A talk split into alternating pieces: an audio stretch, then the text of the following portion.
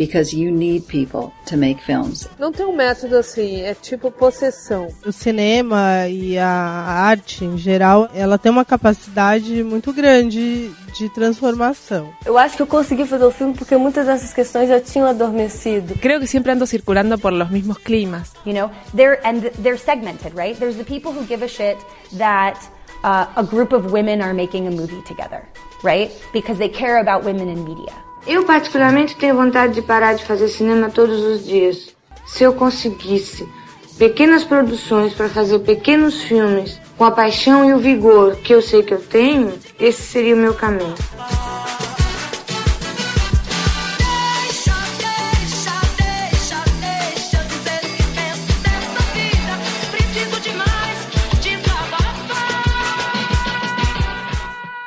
Feito por Elas, o podcast que discute o protagonismo das mulheres no audiovisual. Olá, ouvintes. Eu sou Isabel Wittmann, do Estante da Sala.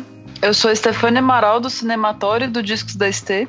Oi, eu sou Raquel Gomes, do Cinematório. E você está escutando Feito por Elas, o podcast que discute o protagonismo das mulheres no audiovisual. No programa de hoje a gente vai conversar sobre animações dirigidas por mulheres.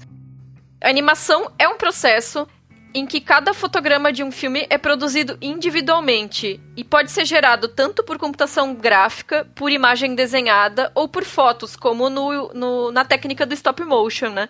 Quando elas são ligadas entre si numa velocidade de 16 ou mais imagens por segundo, se cria a ilusão de uma imagem em movimento. A mais antiga animação registrada se chama Fantasmagorie, de 1908, e tem dois minutos e é basicamente um bonequinho de palito com uma florzinha que desabrocha desenhados à mão. O primeiro longa-metragem animado foi feito na Argentina em 1917, se chama O Apóstolo. O segundo também foi realizado na Argentina, mas esses dois se perderam. O longa de animação mais antigo preservado, que hoje é considerado o primeiro filme longa-metragem de animação que se tem registro até hoje, né?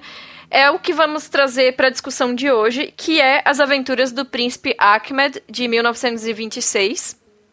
Ele foi dirigido pela Lotte Heiniger e se trata de uma história de contos de fadas inspirada por narrativas das Mil e Uma Noites. Ele foi feito com uma animação de silhuetas, que é uma técnica que a Lotte inventou usando placas de papelão e de chumbo como se fossem marionetes de sombra e registrando elas quadro a quadro. O filme era tingido para que as cenas tivessem um fundo colorido monocromático. E é a história de um príncipe que monta um cavalo alado e vai para terras distantes, onde se apaixona por uma princesa de uma terra de espíritos luta com um feiticeiro, conhece Aladdin, que vira seu cunhado, e volta para sua terra natal. Bom, o que vocês acharam das aventuras do príncipe Ahmed? Nossa, eu achei lindo, lindo, porque de cara eu já gostei dessa estética de, de que lembra teatro de sombras, né? Chinês, assim. E é muito bonito o uso da cor de fundo que contrasta com esse preto da sombra. Eu achei encantador mesmo, assim. E eu não sabia que ela tinha inventado essa técnica. Quando eu li, eu falei: caramba, é, isso não se fala muito, né? É mais uma questão de apagamento também total da mulher nessa história aí. Mas, assim, eu achei a história com bastante bastante informação, né? Porque ela parece que pega vários contos, né, das Mil e Uma Noites e junta num, num filme só. Mas, de certa forma, assim, eu não achei cansativo, exatamente porque ele é bem interessante de se ver, assim, para você pegar esses detalhes. É, é, bonito ver, por exemplo, quando tem uma roupa diferenciada, é só pelo detalhe do desenho que você consegue essa informação de que aquela roupa é, ela é mais, ela é mais detalhada, ela é mais rica, né? Então eu achei bem interessante, viu? Para um primeiro filme, caramba. Sim, e é muito detalhado, né? Assim, tipo, é bem complexo. A gente vê o detalhe das roupas mesmo, apesar de tudo ser aquele preto chapado, é muito bem feito os contornos dos personagens e tudo é impressionante. E como sempre, né, a gente vai ver filme dos anos 20, ou como quase sempre, ou como filmes de diretoras, a gente se depara com aquela questão da reconstituição, que alguns trechos estão faltando. E a gente já sabe que são filmes mudos, né? Que a trilha é adicionada depois. Então eu já fico imaginando se eu estiver no cinema ali vendo isso sem trilha, né? E, e tudo. E por ser mudo tal, é, ele realmente ele tem um ritmo de aventura mesmo, bem interessante, que, que te prende ali. É, os slides não, não, ficam em preto e branco, né? Ficam com fundo colorido, até por esse, essa questão de ser infantil. Dividido em atos, que é mais que eu notei? Ah, e tem muita coisa hoje que não tem é, essa criatividade, esse não é tão bem feito igual é, né, com os recursos dessa época. Então, uma animação realmente bem interessante mesmo. Pois é, e eu tava, eu tava vendo que esse filme, na verdade, que nem você falou que parece que às vezes falta alguns fotogramas uhum. e tal, né? Ele foi restaurado em 99, mas a cópia original alemã já tinha sido perdida. Ele foi restaurado a partir de uma cópia britânica. E aí os intertítulos do, da versão original é que foram adicionados, mas alguns intertítulos a gente vê que já não são os originais, são, são colocados contemporâneos com uma letra diferente para já ficar esse contraste para deixar claro que isso é uma adição posterior, né? Então, achei interessante esse fato. É, quando a gente vai procurar sobre esse filme, ele é bastante citado em várias fontes por ser atualmente considerado a primeira animação de longa-metragem. É, embora haja esse problema do apagamento das mulheres na, na história do cinema, nesse caso há um apagamento da América Latina, já que os dois primeiros curtas, quer dizer, os dois primeiros longas de animação são latino-americanos, argentinos especificamente, né, como a gente mencionou. E quando a gente busca ele em livros, então aquele livro Mil e um Filmes para Ver Antes de Morrer, o Tudo sobre Cinema, enfim, todos esses filmes, todos esses livros citam o filme, mas citam assim, primeiro filme longa feito, Lotte Heinegger, próximo, tipo, nenhum detalha nenhum dá detalhes da produção desse filme. E a técnica é muito inovadora. E a estética é muito bonita. Isso que a Raquel mencionou sobre as roupas. As roupas parecem ser feitas em algumas cenas daqueles rendados de papel que se usa para fazer decoração natalina, assim. E imagina o trabalho que dá ficar recortando todas aquele, aquelas aqueles buraquinhos, aquelas texturas e ainda fazer isso se movimentar para fazer o quadro a quadro, né? Embora seja um quadro a quadro, é, não com uma movimentação fluida, com uma movimentação um pouco mais brusca, mas ainda assim um trabalho imenso, né? Então, me, o que me chama muita atenção é justamente o volume de trabalho que deve ter sido para produzir esse filme, no, ao passo que muito pouco é registrado sobre esse processo. É exatamente isso que eu senti falta, assim, de informações sobre esse processo, por ser um processo inovador mesmo, assim. Eu estava lendo, inclusive, que ela criou, né, a chamada câmera multiplano em 1923, que é essa ferramenta que possibilitava usar umas placas de vidro, uma distante da outra, para criar esses cenários que dão essa ilusão de distância, assim. Porque a gente vê, né, esse, esse desenho chapado, mas você tem uma, uma visão, assim, de um fundo, né, de uma, de uma profundidade, né, nesse colorido. Então, ela criou é, a ferramenta que possibilitou dar essa, dar, dar essa dimensão mesmo de, de, de um cenário, né, distante, assim. E aí eu, eu, senti falta mesmo de ver mais sobre isso, sobre esse processo, de inclusive ouvir mais falar dela, assim. É verdade. E aí outra questão que, que me chama a atenção é como vocês mencionaram a aventura, né? Porque realmente é, eu acho que ela deve ter pego uma sequência de contos, né? Da, do, das Mil e Uma Noites, juntado isso em uma história só. Fiquei muito surpresa quando apareceu o Aladdin, porque eu, eu pensei, também. nossa tá misturando as coisas, né? Mas quando eles no início falam que a irmã do príncipe se chama de Nazard, o nome já me era familiar, então eu imaginei que fosse ser alguma coisa assim, enfim. Mas assim, a forma como um cenário se desencadeia e leva ao próximo cenário, enfim, a, a narrativa é bastante instigante.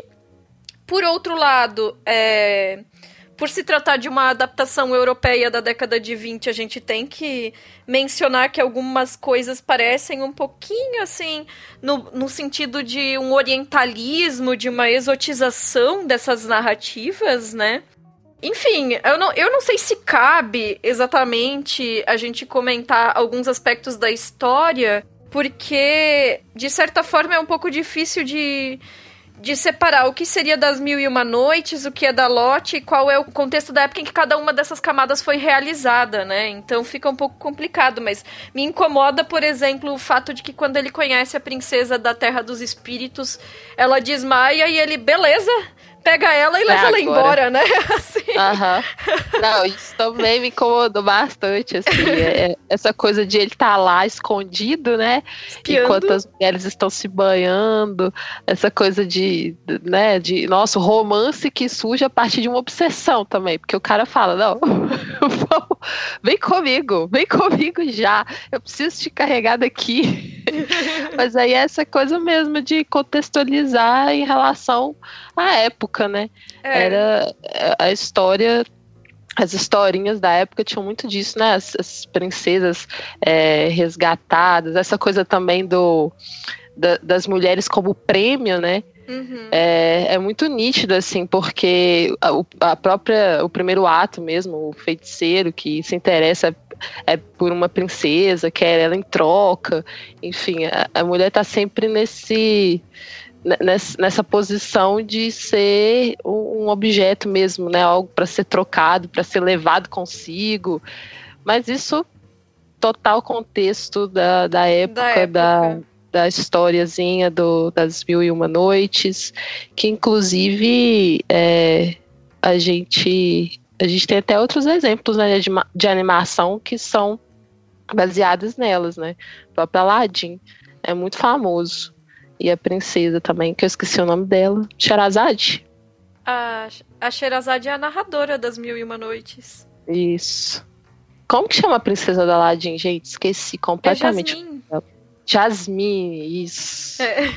Mas por outro lado também me chamou a atenção a maneira total aberta como é abordado a forma como ele chega naquele recinto onde tem as mulheres que servem a princesa do mundo dos espíritos e rola uma surubinha, vamos dizer assim, né? Verdade. Isso é massa demais. E, tipo, tá lá, animação. Aí a gente vê que realmente, assim, a animação ali tá sendo explorada enquanto técnica. E como ainda era uma técnica que era muito inicial, ainda não tinha caído nesse nicho de animação é coisa para criança. Porque ela estava contando uma história que, beleza, era uma história de contos de fadas, mas mesmo as, os contos de fadas originalmente não eram histórias para crianças, não eram entendidos como tal, né? E aí aqui ela não se furta, né, de abordar esses temas, é, colocar a sexualidade no filme, enfim, né? É verdade. Não estava atrelada a ideia, né, de animação ser algo infantil. Então, era liberdade criativa mesmo, uma, uma forma diferente de contar a história, assim. Uma forma, inclusive, lúdica, né? Uma forma uhum. Bastante interessante, assim, nesse sentido do, da, da estética mesmo.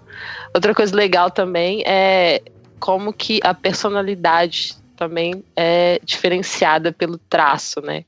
Por exemplo, o feiticeiro, ele tem todo aquele, aquele traço de um corpo deformado, né? A mão, assim, com os dedos tortos e grandes e tal enquanto que os da realeza são mais arredondados, mais eretos e tudo.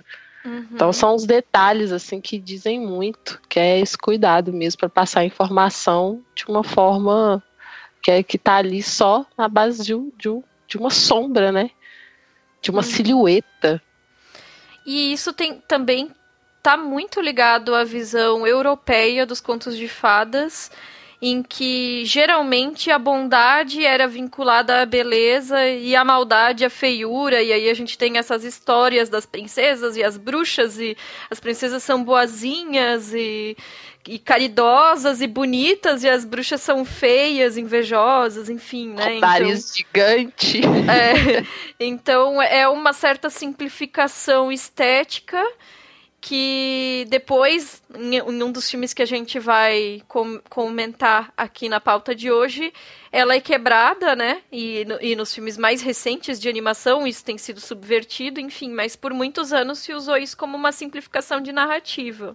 Eu acho que fica a recomendação para quem estiver ouvindo, porque além da história ser uma aventura muito gostosa, com essa pegada mesmo de mil e uma noites, de coisas é, diferentes de reinos distantes, enfim, por mais que seja um pouco exotizante para o nosso olhar de hoje em dia, mas a estética desse filme é algo no âmbito do maravilhoso, né? Com certeza. Desses que dá vontade, assim, de você ter um cartaz para colocar, sim. assim, no, na parede, porque é bem bonito. E dá para fazer um cartaz de cada cor, né? Bom, e o segundo filme que a gente vai conversar aqui hoje é o Valente, de 2012. Antes da gente discutir esse filme, é importante trazer uma questão que ele foi roteirizado pela Brenda Chapman, junto com mais três pessoas, em cima de um argumento que ela também elaborou. E ela também foi contratada para dirigir o filme. E na época foi muito propagandeado que ela foi a, que ela seria, né, a primeira mulher a dirigir um longa da Pixar e que também seria o primeiro filme do estúdio que é, seria protagonizado por uma mulher. Acontece que ela foi demitida sob a desculpa de diferenças criativas. E o diretor que finalizou o filme foi Mark Andrews. Então, quando sobe os créditos, aparece primeiro o nome dele como diretor e depois o nome dela. Hoje, quando a gente coloca em retrospecto, as coisas parecem fazer mais sentido, porque o John Lasseter, que é o chefe de animação da Disney e da Pixar, quando os dois estúdios. Ele é um dos fundadores da, da Pixar e quando os dois estúdios se uniram, né? Ele passou a ocupar essa função. Ele foi afastado do cargo em novembro de 2017 e deixou definitivamente em junho de 2018. Isso por causa de múltiplas acusações de assédio sexual. Até o fim desse ano, ele deve deixar a empresa em definitivo. Embora eu imagino que, como ele é um dos fundadores, ele vai continuar sendo acionista e vai continuar lucrando com os trabalhos que é, são desenvolvidos ali, né? Além do assédio, o que se comenta é que o ambiente de trabalho na Pixar é tóxico e excludente para mulheres. Em junho desse ano, a designer gráfico Cassandra Smolchik eu não sei se é assim que pronuncia o nome dela, enfim, escreveu uma carta na Variety intitulada Como o aberto sexismo da Pixar arruinou meu emprego dos sonhos. Ela relata que, além do Lasseter, outros homens em posição de poder assediavam as funcionárias, de comentários até apalpadas. A presença dela foi negada em reuniões porque Lasseter ia, ia, estar presente por um superior que lhe disse que Lasseter tinha problemas em lidar com a presença feminina. Ou seja, o recorrente problema de assédio por conta do chefe levava à punição das funcionárias que não podiam participar das tomadas de decisão. E com Culpa isso delas, né? É. E com isso as mulheres deixavam de receber tarefas que eram priorizadas para os homens uma líder de departamento, em um, em um determinado momento, solicitou a ampliação da equipe para um determinado projeto e foi afastada, substituída por um homem que aí sim ganhou uma equipe maior, como ela já havia solicitado, para que ele pudesse terminar a tarefa da maneira como ela havia imaginado. Então, Características que nas avaliações internas eram listadas como positivas para os homens, para as mulheres eram consideradas negativas. Então, oferecer diversas soluções para o um mesmo problema, fazer muitas perguntas, se mostrar propositiva e participativa eram colocados como aspectos positivos dos funcionários e aspectos negativos para as mulheres, como se elas estivessem tentando demais. Enfim, eu vou deixar linkada essa carta para quem quiser ler. E a gente frisa que a autora da carta vê com bons olhos o fato de que, após a saída do John Lasseter, ele foi substituído justamente pela Jennifer Lee, que vai ser outra diretora que a gente vai mencionar aqui hoje. Mas o que a gente tem a frisar é que todos esses anos de Pixar, a, o que a gente tem visto é bom, é um clube do bolinha, né? E isso se reflete no resultado de todos esses filmes que a gente assiste e ama, infelizmente, né? E se reflete em toda uma política interna de empresa de exclusão das mulheres. Total, é muito triste, assim, porque como você falou, são filmes que a gente ama, né? É, são filmes humanos que tocam a gente, assim, independente da gente ser homem, da gente ser mulher, da gente ser criança, da gente ser adulto. Eles têm essa incrível capacidade de fazer um, um, filme ter várias camadas, ser uma animação né, universal, no sentido de que se você é adulto, você vai ter sua leitura, se você for criança, você vai ter sua leitura. Mas sabendo disso, sabe, é muito triste. É como se fosse. Não sei, é como se contradizesse completamente o que uh, os filmes passam pra gente. Sim, e de, e de, certa forma, colocando nessa perspectiva, muita coisa faz sentido, né? Porque a gente vai pensar que, sei lá, Toy Story, como, como você falou, é um filme que afeta todo mundo que assiste. Mas é o um mundo de, de magia do menino, né? Uhum. E aí, recentemente, não que isso impeça a gente de, de gostar e de se envolver com essa história. Pelo contrário, nós mulheres estamos super acostumadas a assistir filmes que são é protagonizados por homens. Né? É. Story of my life. É. Eu só te interrompi porque, como assim Toy Story é um, um, mundo de ficção do menino? Ficção não é real aquilo? Não, de fantasia. Eu falei ficção. Não, mas é um mundo de fantasia? Ah!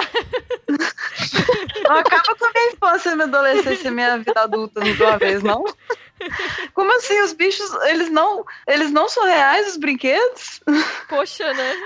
Não, velho, não é fantasia do menino, não. Mas eu acreditava quando eu era criança que aquilo era verdade. Inclusive, eu tentava reversar as brincadeiras com os brinquedos uh -huh. pra ninguém ficar chateado comigo. Exatamente. mas, mas eu acho que não é a perspectiva do menino, de qualquer. Em todo caso. Mesmo que, que você esteja certo e Papai Noel não existe.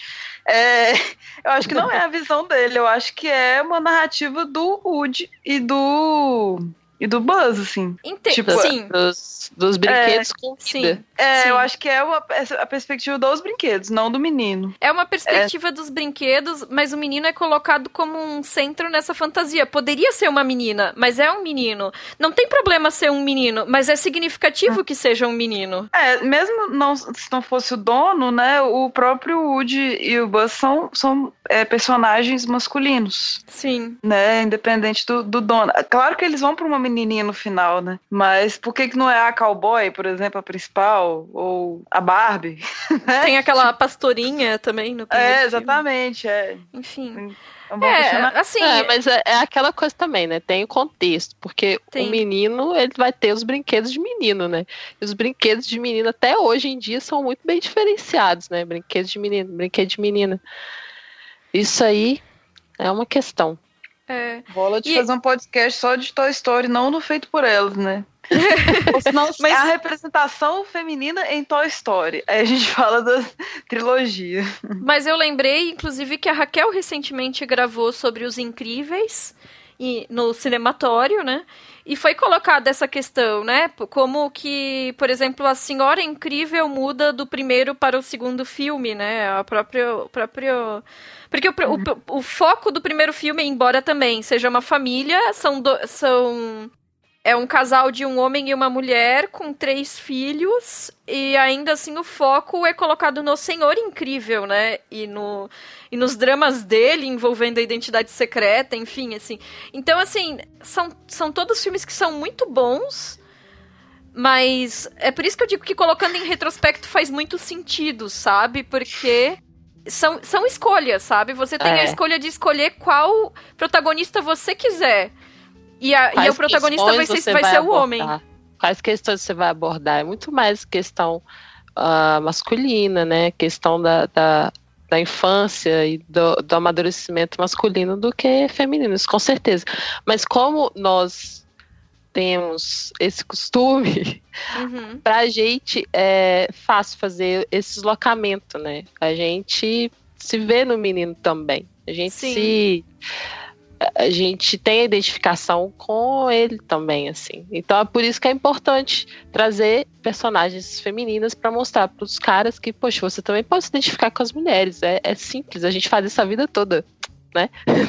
e mas é interessante acrescentar também uma visão que eu li num, num livro chamado Gaga Feminism do Jack Halberstam que ele lista Procurando Nemo como um filme queer, no sentido de que é uma família não convencional, portanto, queer no sentido de estranho, daquilo que não se encaixa, né?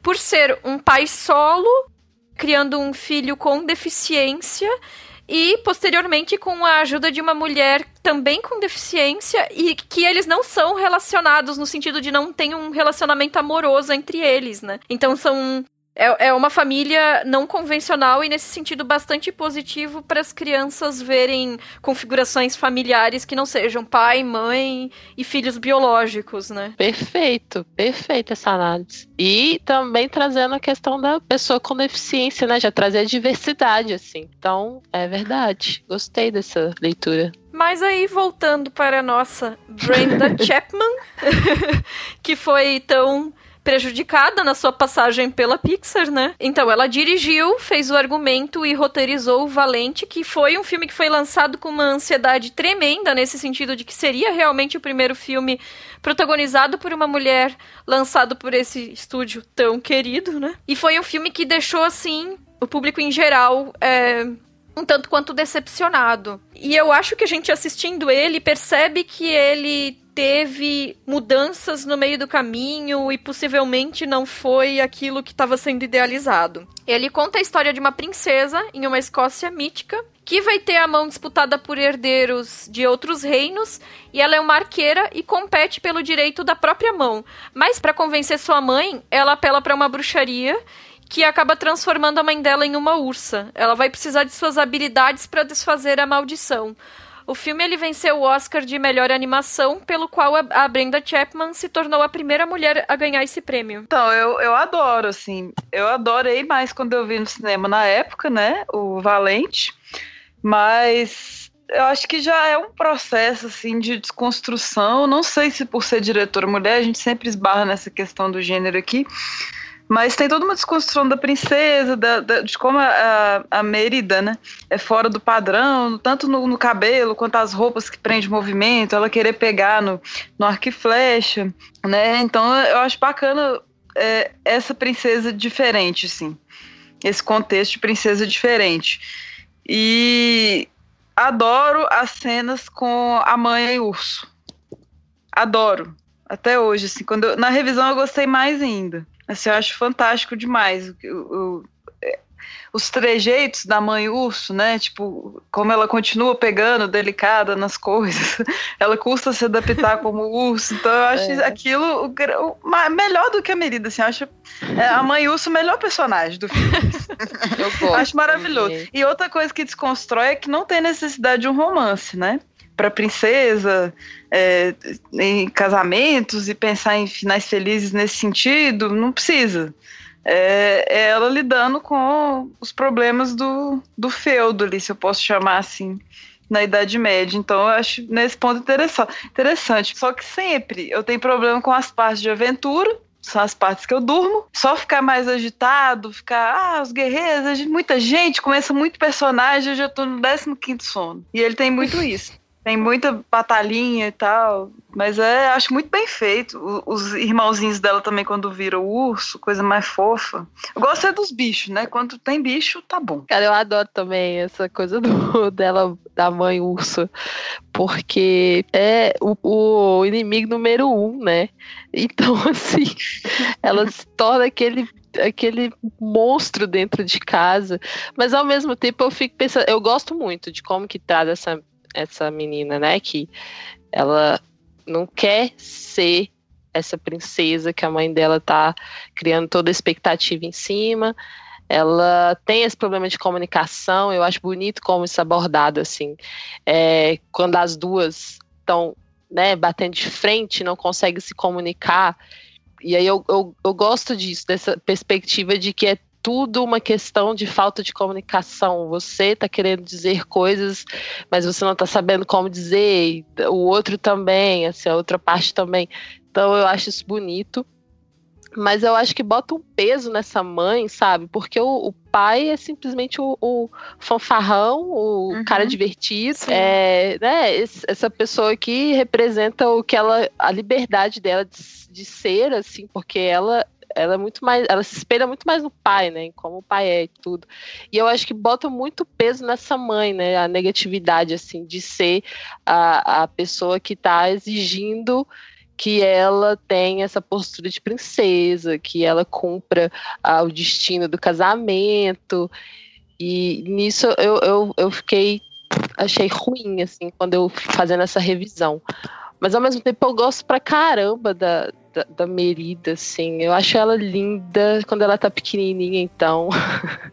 com esse cabelo esvoaçante. E eu gosto muito de como eles usam as paisagens. Essas, acho as paisagens maravilhosas, maravilhosas nesse filme. Pois é, também. E, e na época eles chegaram a criar tecnologias novas só para animar o cabelo dela, porque ele meio que tem vida própria, né? Ele reage aos movimentos. Uhum de uma maneira muito fluida, assim, é muito impressionante ver os cachos se movimentando.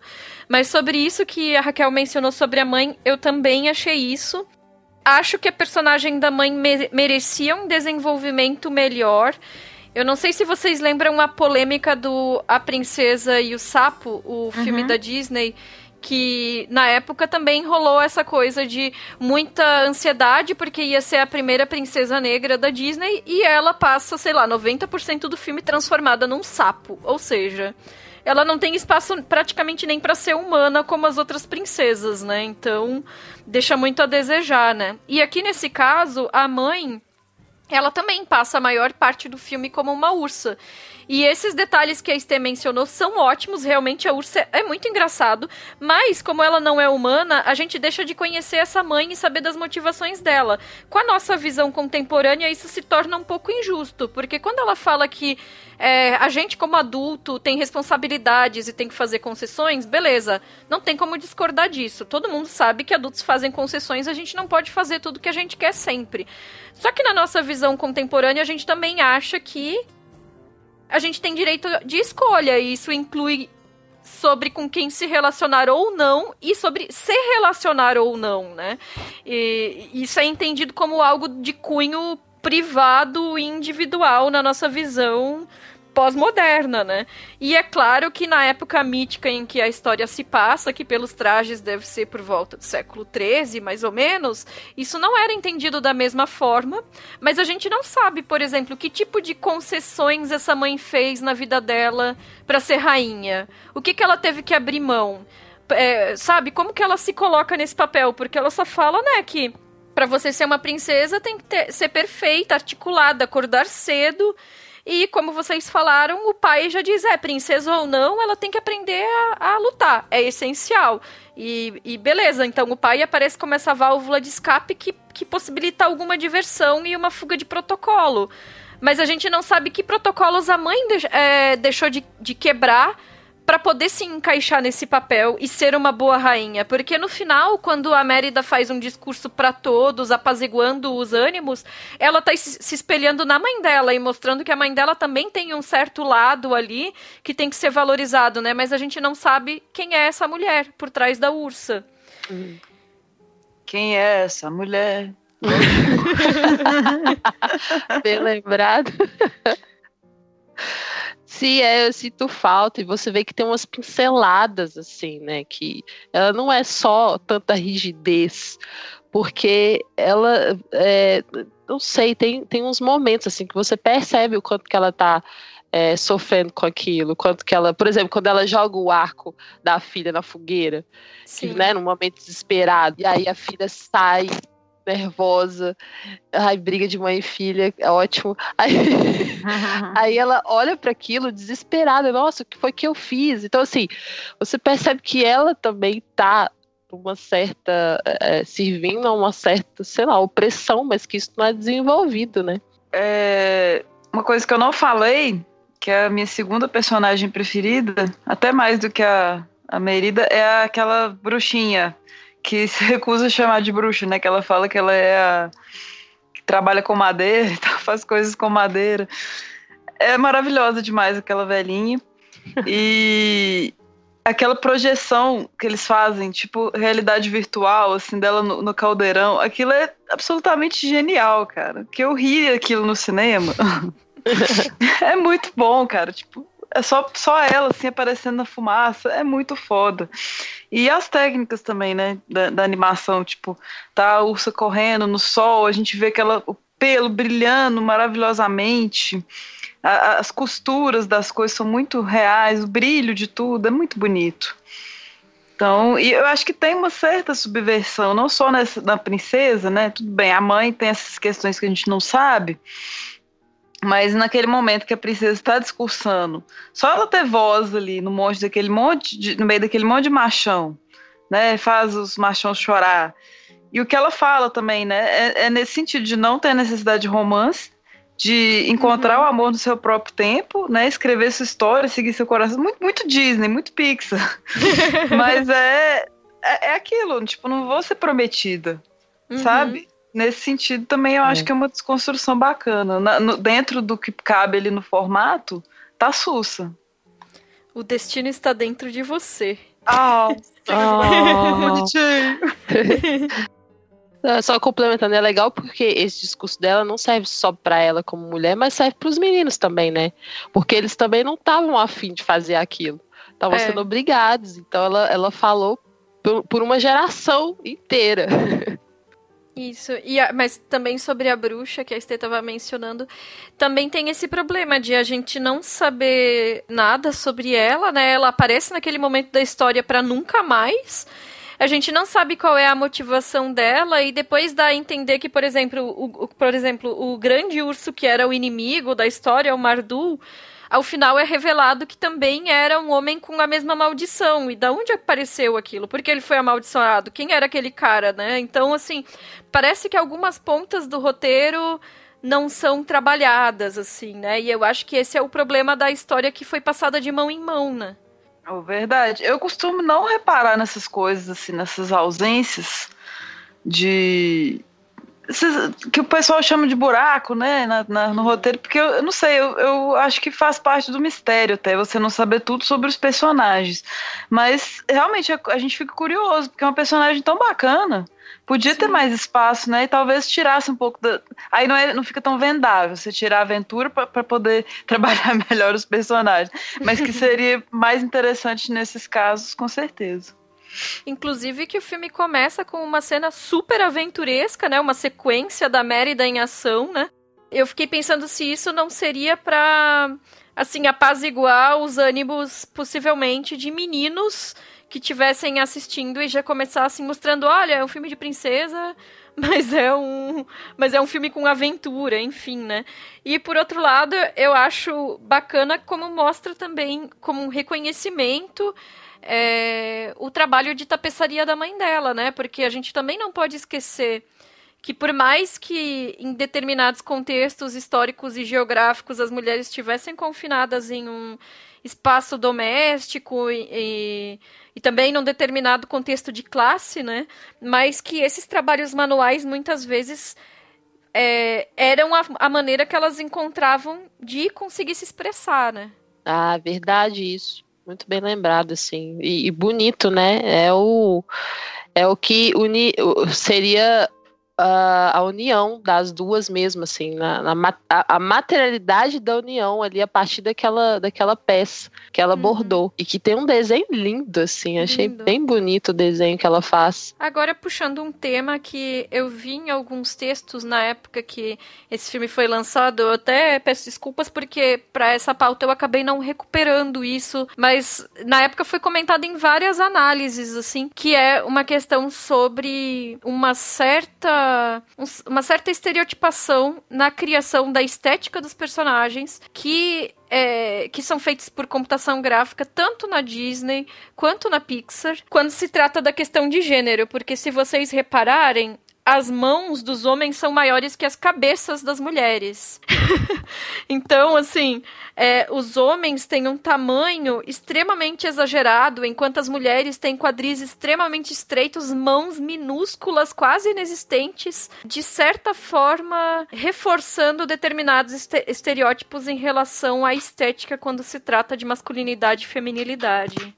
Faz todo sentido para mim. Eu não reparei isso mas nesse filme faria todo sentido, porque eu acho que está muito marcado também, né? O que, que é masculino, o que, que é feminino, essa coisa da mulher ser a apaziguadora, que traz a ordem, nesse sentido assim do. Por exemplo, só tem as duas, né? E a feiticeira. Sim. E a bruxa.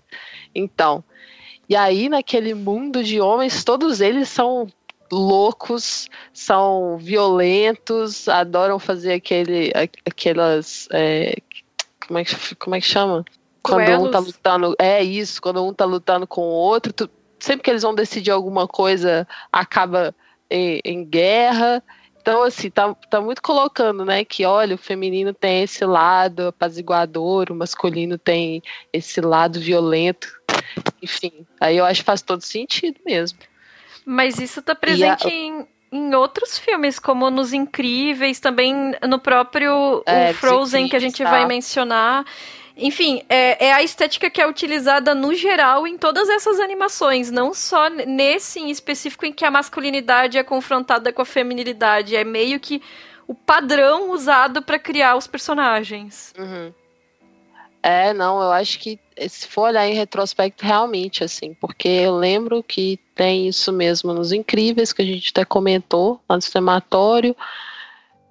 Tem Frozen, nossa, dá para fazer então um estudo a masculinidade e a feminilidade nos filmes da Pixar. Enrolados. Enrolados eu não lembro, gente. Não lembro como que é. Eu, eu vi uma vez só.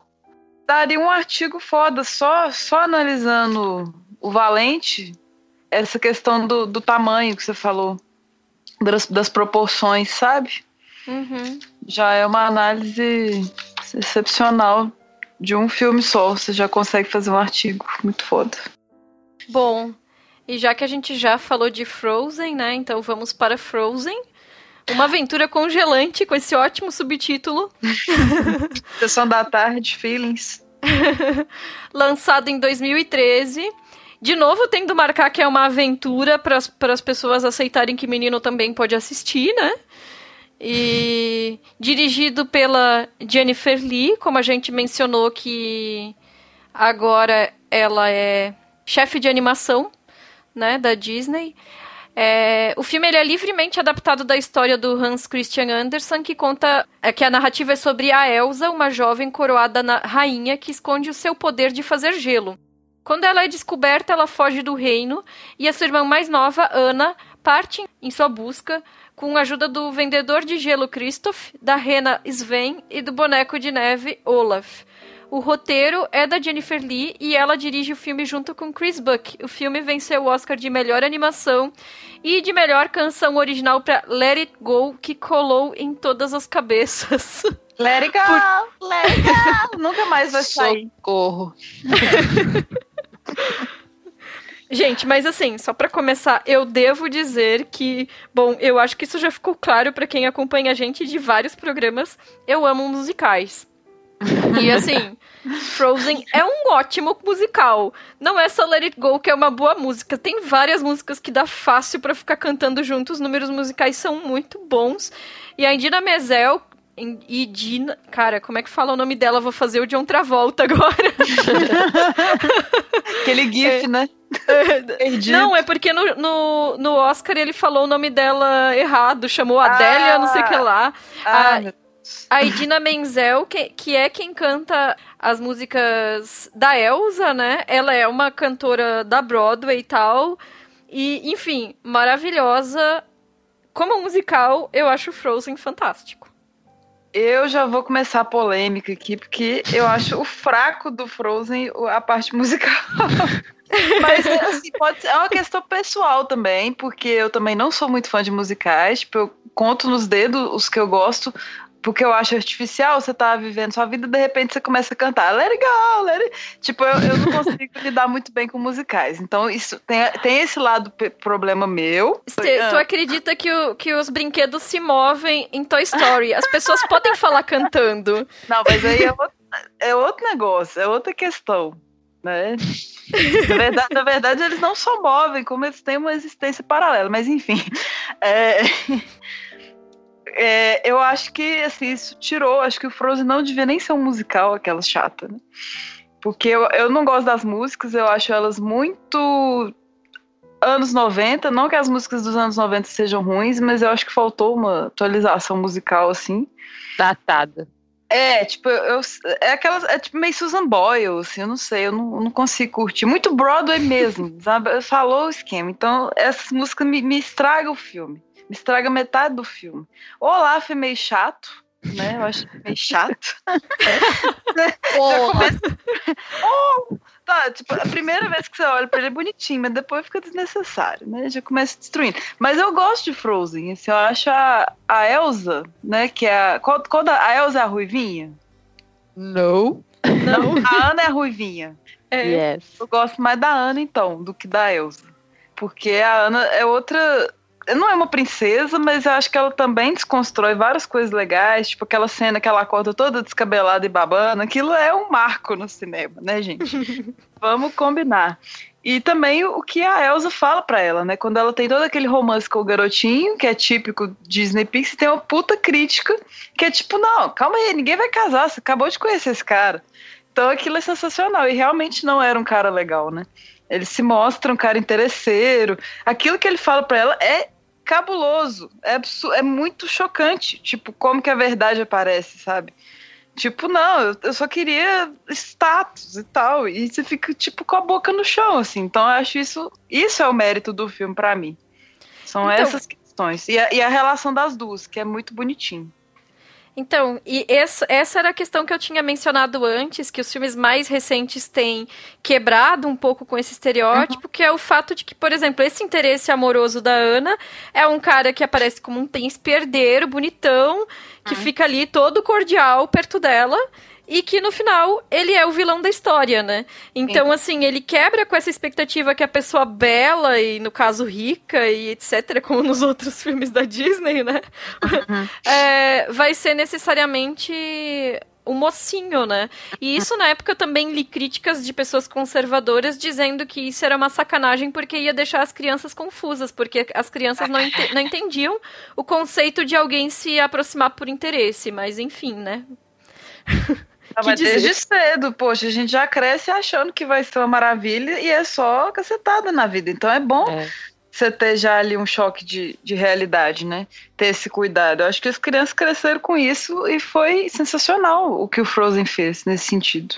É, e também tem umas coisas de subestimar a capacidade de criança, sabe? Uhum, Ai, vamos uhum, proteger, porque elas não vão entender isso. Uhum, entende melhor que muita gente. Uhum. Entende melhor que nós, adultos. Eu, eu sou igual a Stê, assim, eu não sou muito ligada em, em musical, não. E realmente eu também sinto dificuldade de gostar das músicas, principalmente porque elas grudam, elas tocam muito eu acho que isso influencia bastante também, porque como são músicas feitas para durar, feitas para vender, né? Porque precisa é, ser tema de aniversário, precisa uhum. de fazer as crianças cantarem, enfim. Então, isso perpetua na cabeça de quem não gosta muito, e aí é. uma coisa assim de terror mesmo. Sim, é o meu caso. Que é o meu caso. Pois é. então, é pra mim, eu acho que também se eliminasse as músicas, o filme ficaria melhor. Desculpa, e... gente, eu, eu assisto cantando junto. Ai, meu Deus, tá louco dos musicais. Não faça festa com o tema Frozen, tá? Mas enfim, eu acho maravilhoso que traga é, um novo tipo de amor para ser é, é, glorificado, já que tem tanto essa coisa do amor romântico, de um par romântico, o amor por um príncipe, um amor por um namorado, esse filme está trazendo um outro tipo de amor, né? Que é o amor pela irmã, um amor de parceiras mesmo, entre duas mulheres, outro amor possível. E por isso que é tão bonita essa relação delas, assim, porque foge desses clichêzão de sempre colocar a princesa apaixonada por cara e pronto, né? Ali tá mostrando, olha, há outros amores e relações tão ou mais importantes quanto essa uhum. relação com o homem, Sim. sonhos, né? Então isso é bem importante, tanto que eu acho que a participação masculina é completamente coadjuvante nesse filme para mim, assim. É uma coisa que tá ali porque precisa ter, mas é coadjuvante aquelas relações para mim. Aqui elas são também meio que isoladas, né? Como sempre. E tem essa coisa do, do ser quem realmente é, que uhum. para mim vai fundo, assim, numa questão mesmo de mulher, sabe? Eu acho que a Elsa, para mim, ela representa muito isso, assim, é, é, como que nós somos oprimidas, como que nós somos é, colocadas é, de uma forma a se esconder, a não poder a gente não pode ser, a gente está sempre tendo que esconder as nossas potencialidades, o que a gente quer, porque a gente vive essa opressão. Então a Elsa, para mim, ela representa isso também. Essa questão da mulher na sociedade mesmo, nesse sentido. É, é interessante que tu puxa essa questão da gente ter que se esconder, porque eu vou citar aqui que na internet está cheio de artigos, ensaios que fizeram leituras queer desse filme. E eu vou deixar os artigos que eu consultei linkados na postagem para quem quiser dar uma lida neles. Tem tanto em português quanto em inglês. E nesse caso, queer também no sentido de estranho, de não normativo, daquilo que está deslocado. E usando o vocabulário da Judith Butler, que é o que é colocado no campo do abjeto e até do monstruoso, né? Então a Elsa ela tem essas habilidades que são criar o gelo e tal, né? Que torna ela diferente das outras pessoas que compõem a família dela e mesmo o reino, os súditos. E os pais dela, ao invés de tentar integrar ela, obrigam ela a se esconder, suprimem a identidade dela e mantêm ela trancada, a vida dela no armário, né? Então eles querem ela dentro de um padrão de normalidade, alegam que isso é pro bem dela, embora eles morreram bastante cedo, né? Com 10 minutos de filme eles já tinham morrido. Mas essa foi a forma como ela aprendeu a viver a vida dela. A própria música é, do, do Let It Go diz, né, que ela tem que se esconder, não sentir, não pode deixar eles saberem, que foi as instruções que os pais dela passaram, né? Mas depois, depois que ela foge, ela diz, né, eu não me importo com o que vão dizer. E na distância os problemas parecem menores, não há certo e errado, e aquela garota perfeita se foi. Ou seja, né, quando ela se afasta daquele convívio familiar e se afasta daquela sociedade normativa, ela permite se ver como ela mesma é, se aceitar, sem essa versão correta, idealizada, criada pelos pais, né? E uma vez que ela fica bem resolvida consigo mesma dessa situação toda, ela consegue voltar e compartilhar a forma dela de viver com os demais de uma maneira que é aceita, né? E isso passa a ser integrado na sociedade. Então, eu acho bem interessante essa leitura queer do Frozen, assim. E eu acho que expande um pouco a forma como a gente percebe, né? Porque já tem essa questão da, do relacionamento ser focado entre as duas irmãs, né? O próprio Olaf ele é um sidekick, um, um coadjuvante que ele não, ele, embora ele tenha um nome e seja identificado como um personagem masculino, como chama a atenção dos textos que, que eu vou deixar linkados, ele também não tem uma performatividade tradicionalmente masculina e, e, e, e não se apresenta dessa forma, né? E, e aí a forma como a, El, como a Elsa é tratada é basicamente um um, um, tratamento assim de isolar ela da sociedade, como é, como acontece com diversos tipos de vivências queer em muitos contextos, né? É, naquele momento inicial que os pais procuram a ajuda do. É tipo um xamã meio. meio bicho ali, eu não sei o que, é aquele ser, é não. Um troll. É um troll. É um troll, boa, é um troll. Ele fala nessa linguagem mesmo, né? Tipo, com todas as letras. Você precisa manter o seu poder escondido de todos encobrir, não sentir, não deixar aparecer. Ele fala isso tudo. Sim. E aí entra a luva, né? É, é pura repressão, inclusive do feminino também, né? Ela escondeu o que ela é e, e como ela é poderosa. Então é muito forte isso realmente no filme também. E uma crítica só em relação à presença masculina, porque se a gente reparar, eu não tinha reparado na primeira vez, mas a mãe dela não tem voz nenhuma. Tipo, é, os pais, beleza, mas quem fala as coisas, quem toma as decisões e, e se comunica ali é o pai, é sempre a voz do pai. É, impondo coisas tal, sugerindo coisas e tal, a mãe fica meio que ao lado dele, assim, tipo, é mas, um demérito. Mas talvez porque o mas talvez porque o pai seja essa presença normativa, né? Sim, sim, é. Mas é uma, não sei, uma decisão do casal e aí acaba que é o contrário do, do Valente, né? É uma coisa para se reparar. Que no é. Valente é a mãe que tem a responsa ali pela educação, e em outro contexto, né? Bem anterior. E ele é o, é o pai que vai ter a voz. E, e é, de certa forma, é bom pra gente culpabilizá-lo, né? Mas enfim. É Mas libertador mesmo. O Let It É. Go e tal. Apesar de, da música ser, ser chata, é libertador. Lendo a letra, a gente, né, a gente até acha É, legal. A primeira Mesmo vez que você escuta, poesia. dá vontade de chorar. A primeira vez. Mas você podia ouvir só essa vez na vida. Né? Depois Que acabou. maldade, gente. Olha, mas eu, eu. Sobre essa questão das vozes e das falas, e o fato de que esse filme é protagonizado basicamente por duas mulheres, enfim, né? É, tem uma reportagem do Huffington Post que diz: Princesas da Disney têm cada vez menos falas que personagens homens, aponta estudo. E aí traz um gráfico dizendo quantos por cento de falas cada um dos filmes da Disney com princesas protagonistas tem, que são feitos por mu- mulheres ou personagens identificados como femininos, né? E quantos por cento são de homens.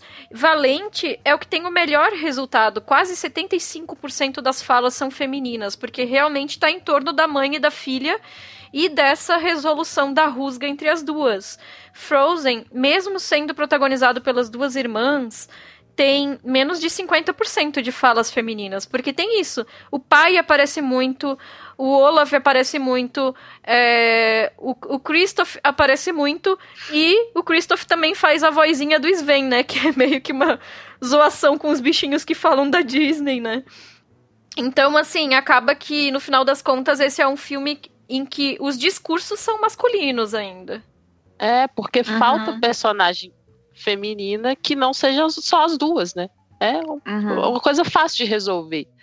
Porque elas estão ali, passam um momento, um belo do momento separados, então não teria como elas conversarem entre si. Mas nesse grupo em que tá a, a, a Ana, devia ter uma outra menina, por exemplo. Eu não sei, porque a solidão dela. Ou é solidão mesmo, não é solitude, não, porque não é voluntário. As duas foram separadas. Eu acho que isso fortalece elas, assim. Tipo, já é um mérito ter as, as protagonistas femininas fortes, assim. Eu acho que nem precisava mais muito ali, não, nesse sentido. E, e, e é, é uma parte da- do roteiro, né? Da trama elas ficarem afastadas e solitárias, né? É, Uhum. não, exatamente, tem que ter isso. Eu falo assim, talvez para melhorar essa questão de ter menos falas de mulheres do que de homens, seria uma outra personagem. É. Mas eu acho também muito cruel essa decisão dos pais. Eu fico pensando que pais que pensariam, nossa, a solução para o meu filho ou para Separar. minha filha é, é trancar Uhum. dentro de um quarto e deixar ele crescer dessa forma, Uhum. sabe? Eu não, eu não sei porque é, aqui acontece esse mesmo problema de os pais não serem personagens que a gente tem um, um background, a gente tem um desenvolvimento para saber as motivações deles, mas me parece tão sem propósito que o único motivo para isso ter acontecido é justamente criar essa ferramenta narrativa, porque é muito difícil de, de pais tomarem uma decisão desse tipo.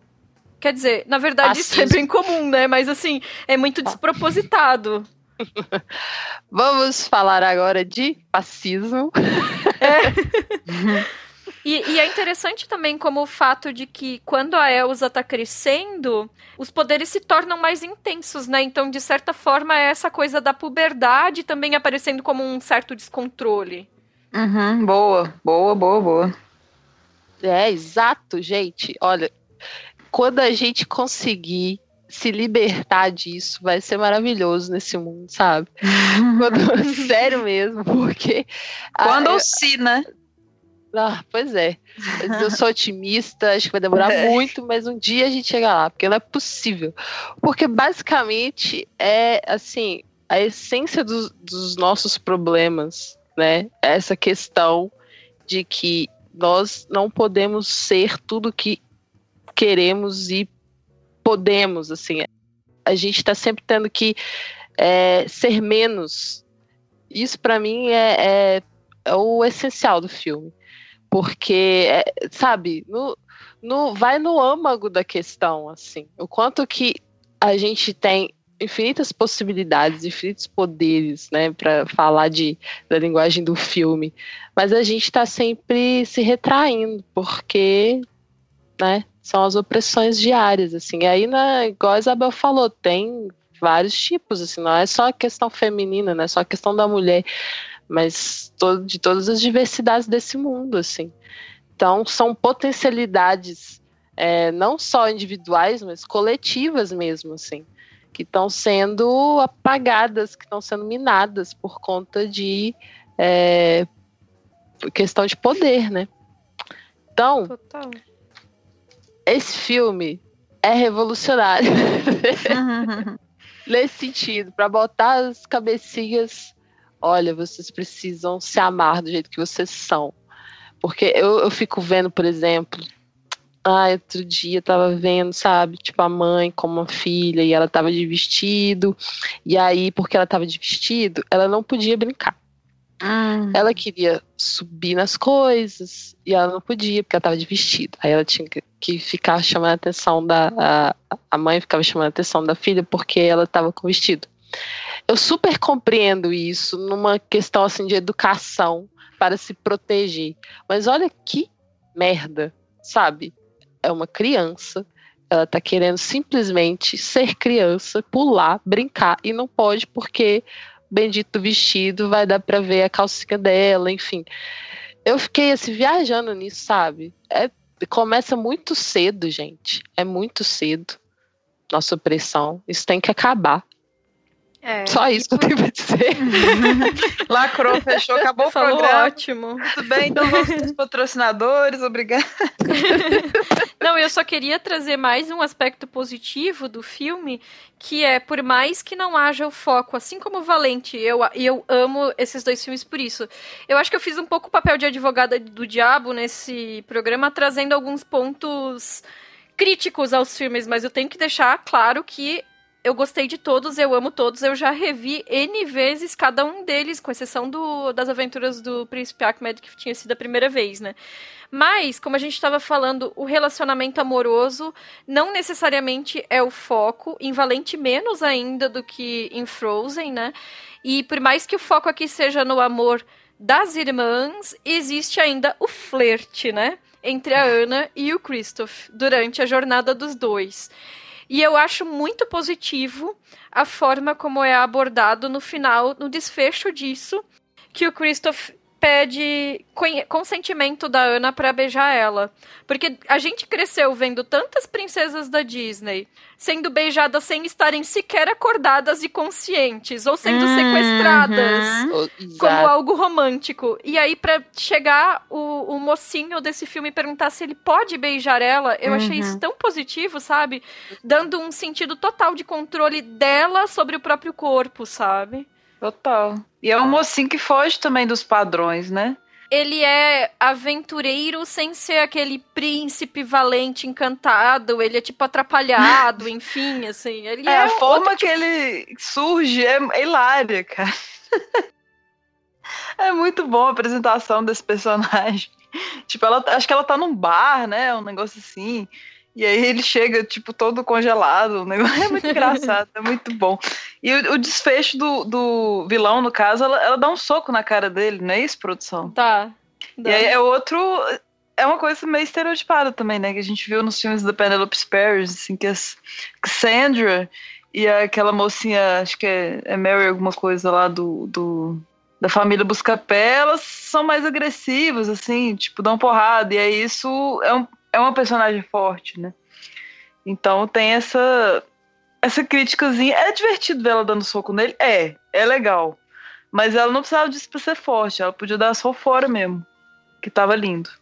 Sim, mas aí entra nessa coisa da diversidade das personagens, né? Porque ela é esse tipo mais espivitada, que vai fazer o que passa na cabeça dela. Então, quando ela quer expressar a frustração dela, ela vai lá e dá o soco. Uhum. E a Elsa sempre vai ser essa figura mais controlada, que tem uma postura, assim, né? Mais, é. mais formal né, vai agir de uma maneira mais protocolar. Então, assim, também para marcar um pouco a diferença das irmãs, que não são personagens espelhadas, assim, né? Que não, quer dizer, que não são personagens despidas de características próprias. É um pouco, pra, eu acho que para ampliar a sensação de personalidade própria de cada uma. Uhum. Combina com ela, realmente. O soco. Enfim, gostamos do filme, não é? Ela é intensa. Gostamos muito. Tem músicas. É, podia não ser, se não fosse um musical, seria o filme da minha vida, aquela. Mas é ótimo. Ah, e eu acho bonitinho também os detalhes assim de design, essa coisa, né, do uso dos flocos de neve Uhum. como detalhes de cenários, de decoração, sabe? Essa coisa do uso do branco, eu acho bem bonito também nesse sentido. Verdade. Inclusive, na época, esse foi o primeiro e eu acho que o único filme de animação que eu escrevi sobre o figurino, porque existe toda uma questão de criação de texturas e de pesquisa de trajes tradicionais de época para aquela região que está sendo retratada, enfim, vou deixar linkado.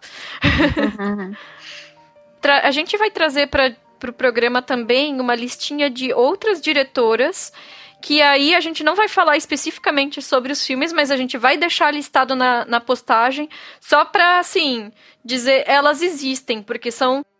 Ainda é um meio bastante complicado, até por essa exclusão bastante estrutural que a gente já vinha mencionando. Se grandes estúdios como a Pixar são um, um problema para as mulheres, como, como chegar e produzir um filme de longa-metragem em grande escala, né? Enfim, mas assim, o espaço é limitado, mas elas existem. Então a gente vai listar aqui é, a Vicky Jensen, que é a diretora do primeiro filme do Shrek, de 2001. A própria Brenda Chapman, do Valente, dirigiu O Príncipe do Egito, de 98. E, gente, eu amo esse filme numa medida que é muito frustrante para mim o tanto que esse filme não se tornou mais famoso com o passar dos tempos.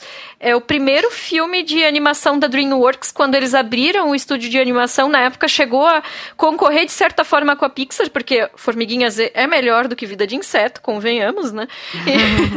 E, e assim, é, eu, eu sou ateia, em, é, não é uma questão religiosa para mim, mas eu acho a narrativa muito intensa, a trilha sonora maravilhosa, porque vai nessa vibe filme da Disney que é musical, né? Então tem Mariah Carey e Whitney Houston.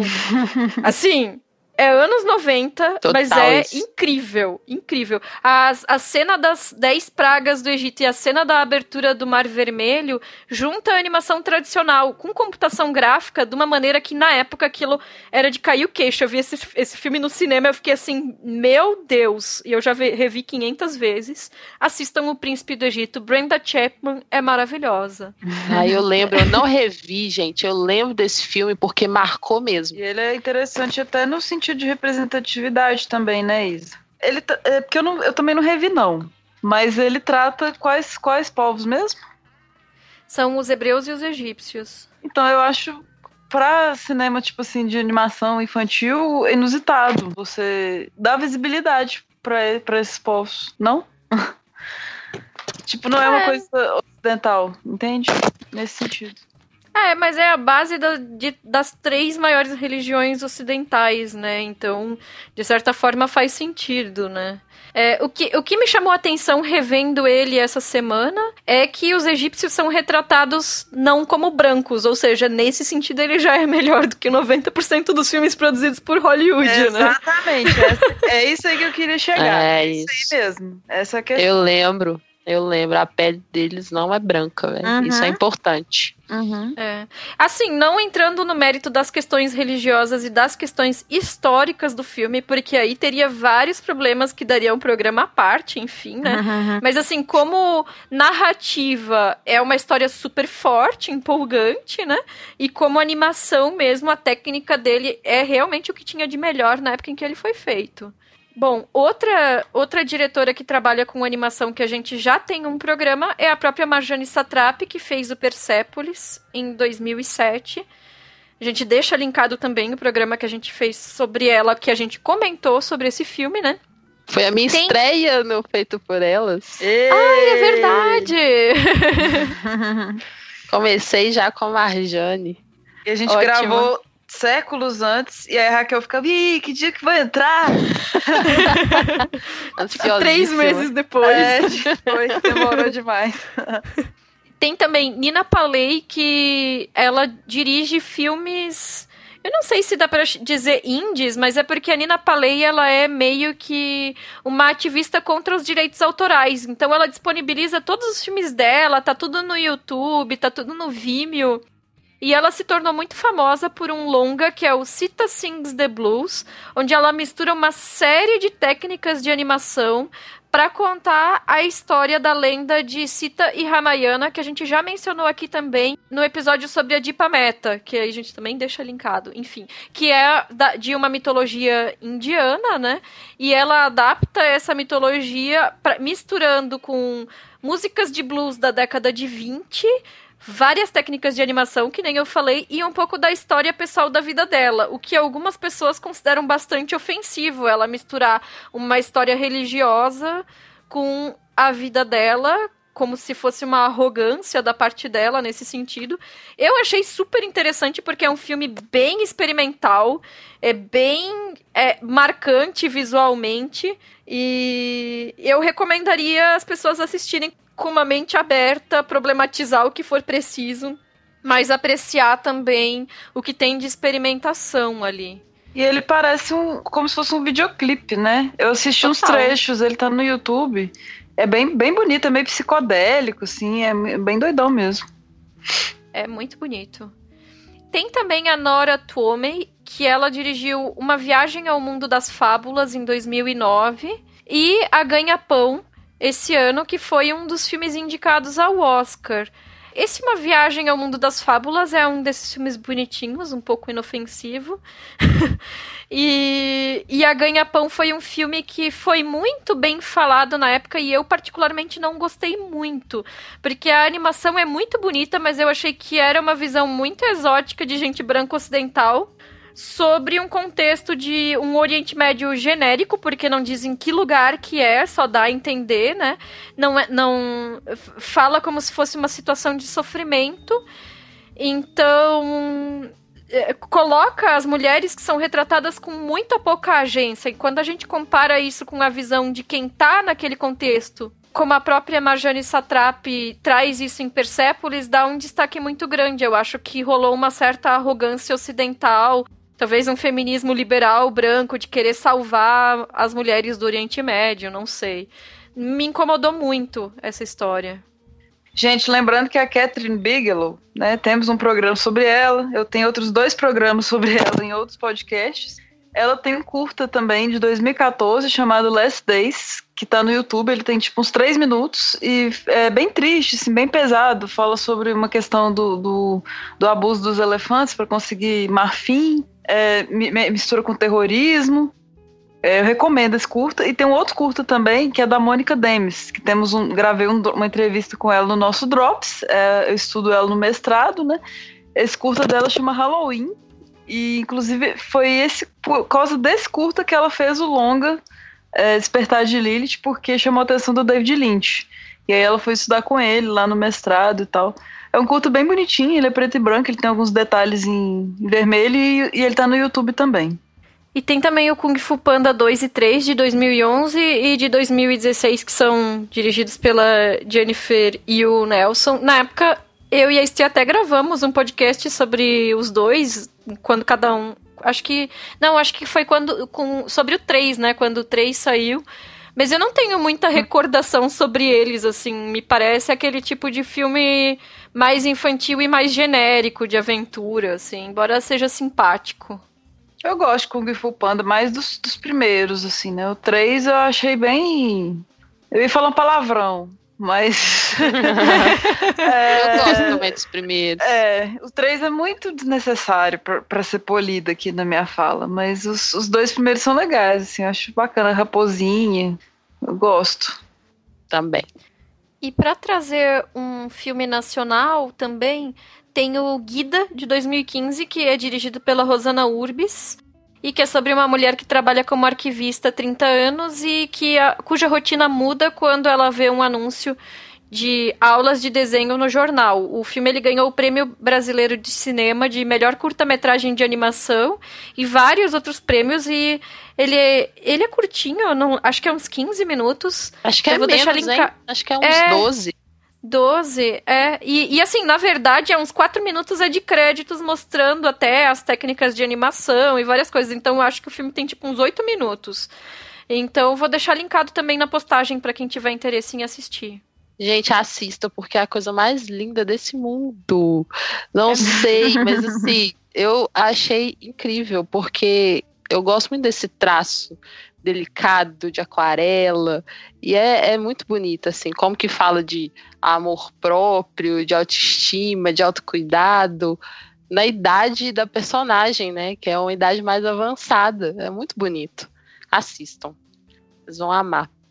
E já que a gente está falando de brasileiro é, a Bracine acabou de lançar o livro das animações né que são textos críticos com 100 filmes essenciais da animação brasileira. Então, gente, recomendadíssimo, porque tem vários filmes de diretoras mulheres também. Não só, né, co-direção, mas direção também. Inclusive um que me chamou a atenção que chama Frankenstein Punk. Parece bem, assim, inventivo e metalinguístico, porque ele faz referência a outros filmes, por exemplo, Paris, Texas, do Wim Wenders, é, faz referência a, por exemplo, Frank Sinatra também. Então, traz uma questão musical associada a, a, cinema também. Então, assim, eu achei bem legal. E quem dirigiu é Liana Fonseca e Ricardo Blá. Ganhou alguns prêmios também no Fest Rio, Festival de Gramado, lá em 86, 87. É um filme antigo, mas me chamou a atenção aqui entre todos aqui da seleção do livro, que obviamente eu também recomendo muito, porque os textos são bacanas demais. Inclusive tem texto da Camila também, Camila Vieira, que faz parte do nosso maravilhoso feito por elas. Então é isso, gente. Bacana. E a gente também destaca que, em se tratando de mulheres na animação, em 95 foi criada nos Estados Unidos a Women in Animation Mulheres na Animação que é uma organização destinada a estimular a produção, criação e premiação de mulheres na área da animação. E tem como mote a representação igualitária, tanto nas telas quanto nos bastidores.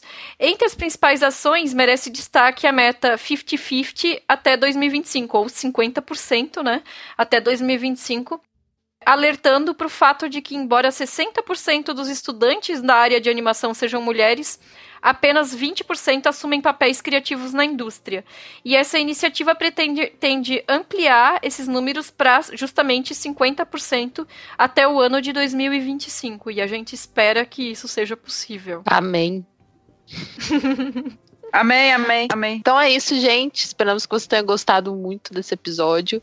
A gente também gostaria de lembrar vocês que todos os principais filmes e referências que foram mencionados no programa estarão linkados no post.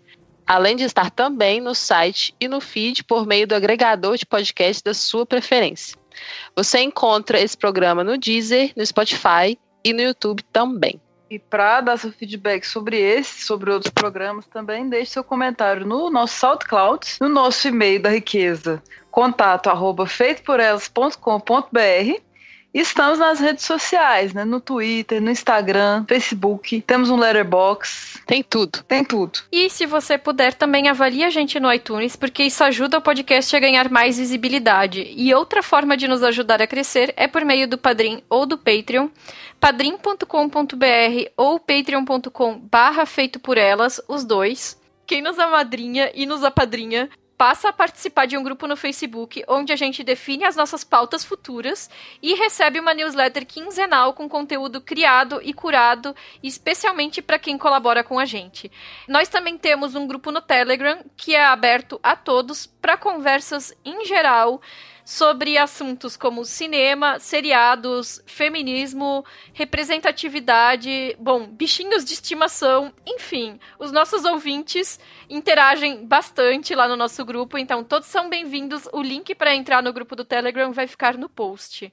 Obrigada pela audiência e até o próximo programa. Tchau, gente. Até a próxima. Beijão. Tchau, pessoal. Obrigada. Abraço.